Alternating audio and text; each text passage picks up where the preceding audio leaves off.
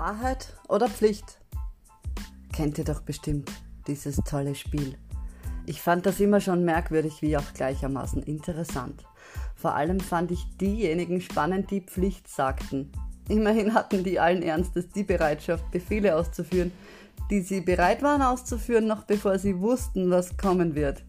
Wer nicht ordentlich mitspielte, galt als Spielverderber.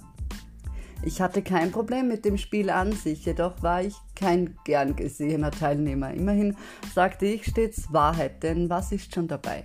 Die Wahrheit tut ja nicht weh.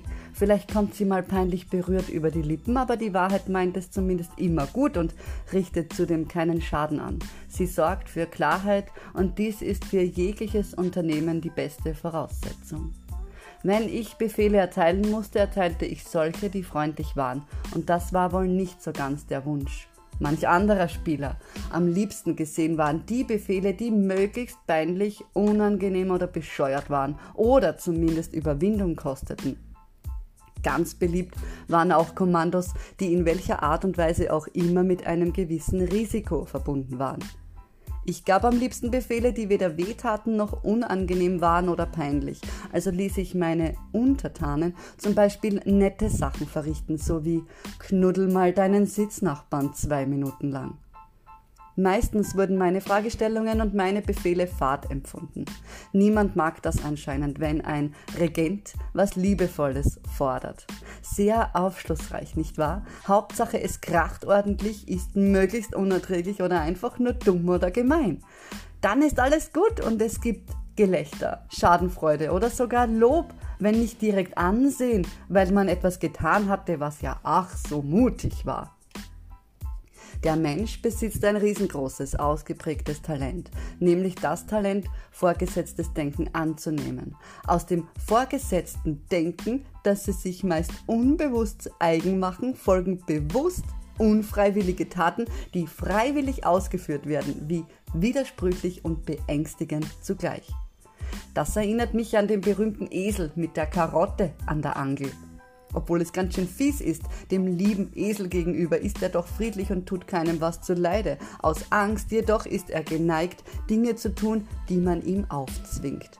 Das Dumme ist also nicht der Esel, das Dumme ist immer der Mensch, der sich nicht im Griff hat und das versucht zu kompensieren, indem er praktiziert, andere in den Griff zu nehmen, um wenigstens irgendwas im Griff zu haben, wenn er sich selbst schon nicht im Griff hat.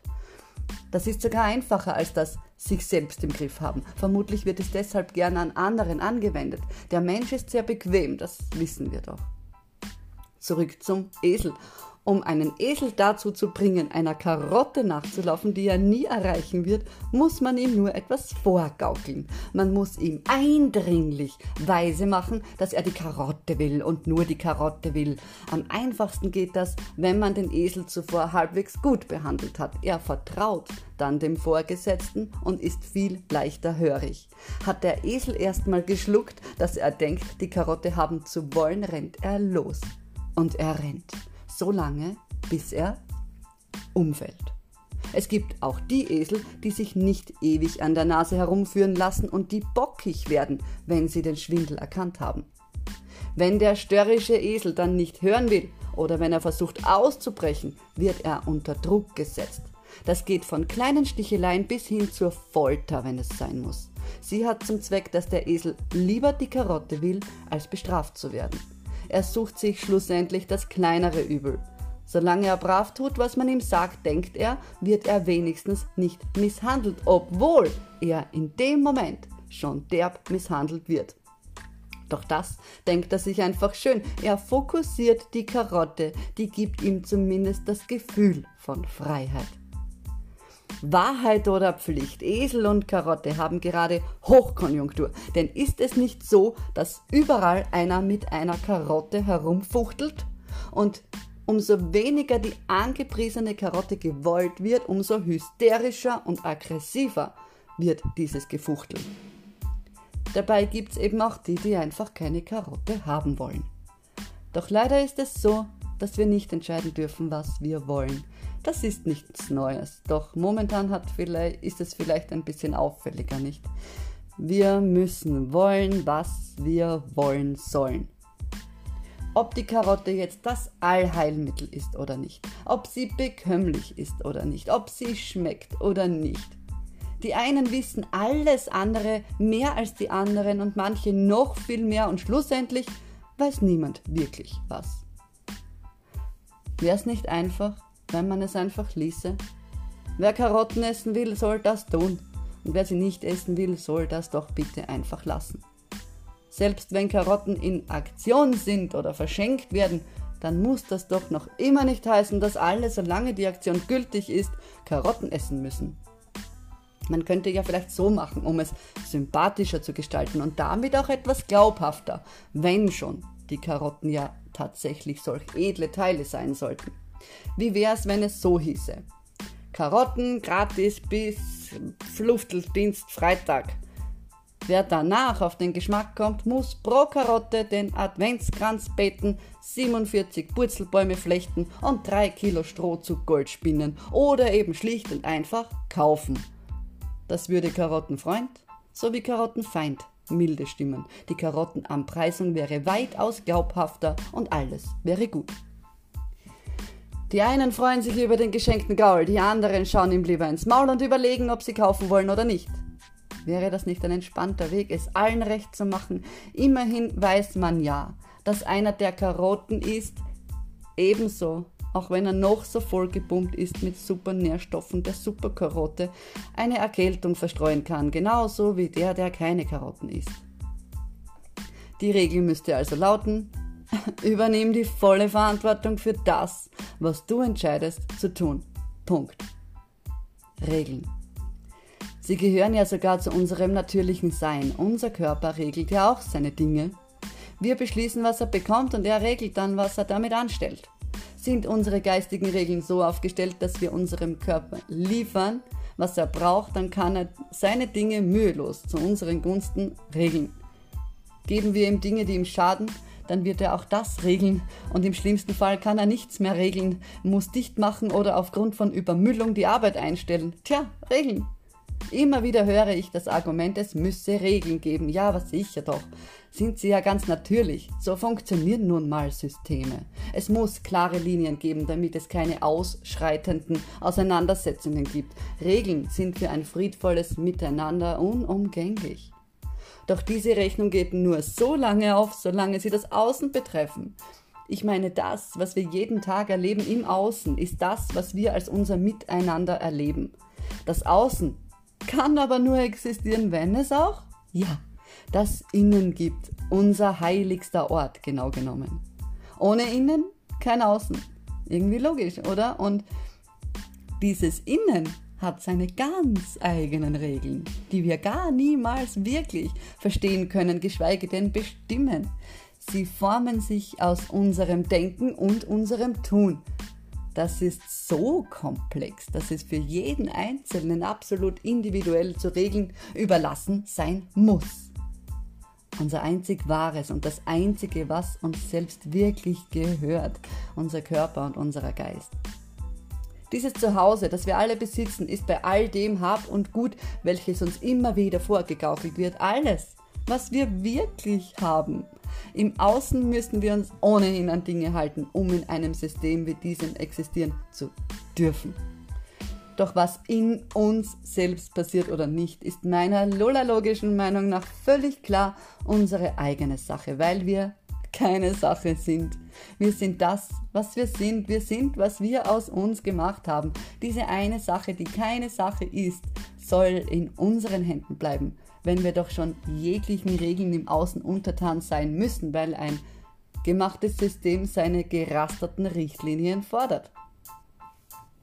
Ein entwickelter Geist hat erkannt, wie großartig dieser innere Frieden ist, sich selbst anzunehmen, zu hegen und zu pflegen. Und so ein Geist wird niemals auf die Idee kommen, ein fremdes Zuhause für sich oder irgendwelche Zwecke zu beanspruchen, weil er ganz einfach zu schätzen weiß, innerlich glücklich und zufrieden zu sein.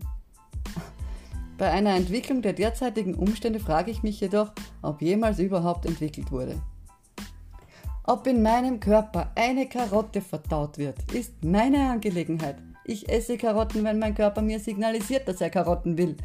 Ansonsten bleiben alle Karotten draußen und gut ist. Ganz einfach, ganz logisch. Denn unser Körper spürt, was er braucht.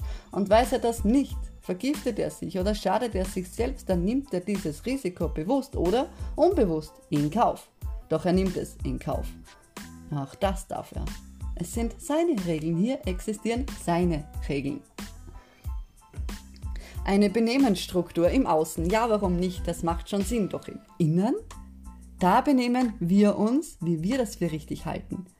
Niemand sollte diesen Ort von anderen einnehmen lassen oder benehmen lassen müssen.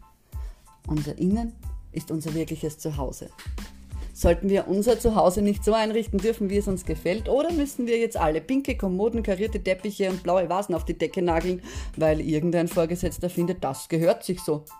Nur wenn wir jedem sein Zuhause lassen, können wir ein friedliches Zusammenschaffen, denn zwingen wir alle zu pinken Kommoden, karierten Teppichen und blauen Vasen, steigt die Wahrscheinlichkeit enorm, dass wir pinke Kommoden, karierte Teppiche und blaue Vasen Hasser züchten lassen wir jedem sein Ding in sich selbst einfach machen, dann wird der eine oder andere vielleicht sogar pinke Kommoden, karierte Teppiche oder auch blaue Vasen eines Tages ganz von selbst lieben.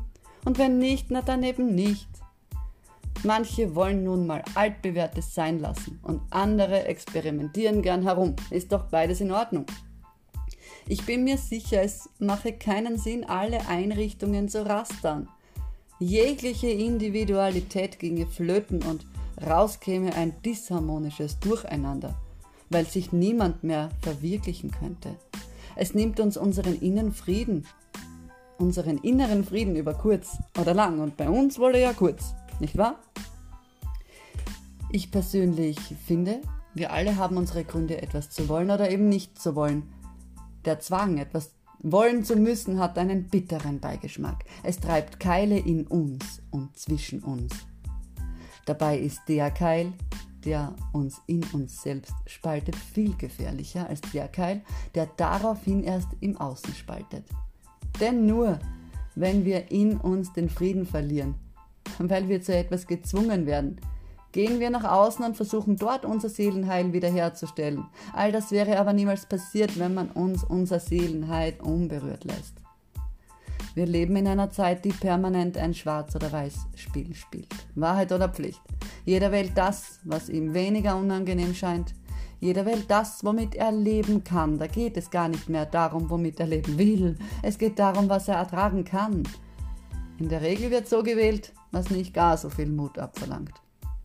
Die einen haben kein Problem, blind Befehle auszuführen, die anderen haben weniger Scheu vor der Wahrheit und hinterfragen.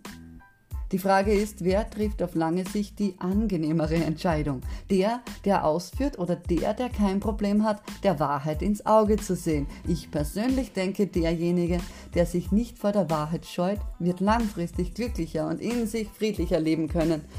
Zum einen, weil er durch das Hinterfragen zu tieferen Einsichten kommt und weil er durch die Wahrheit wachsen kann.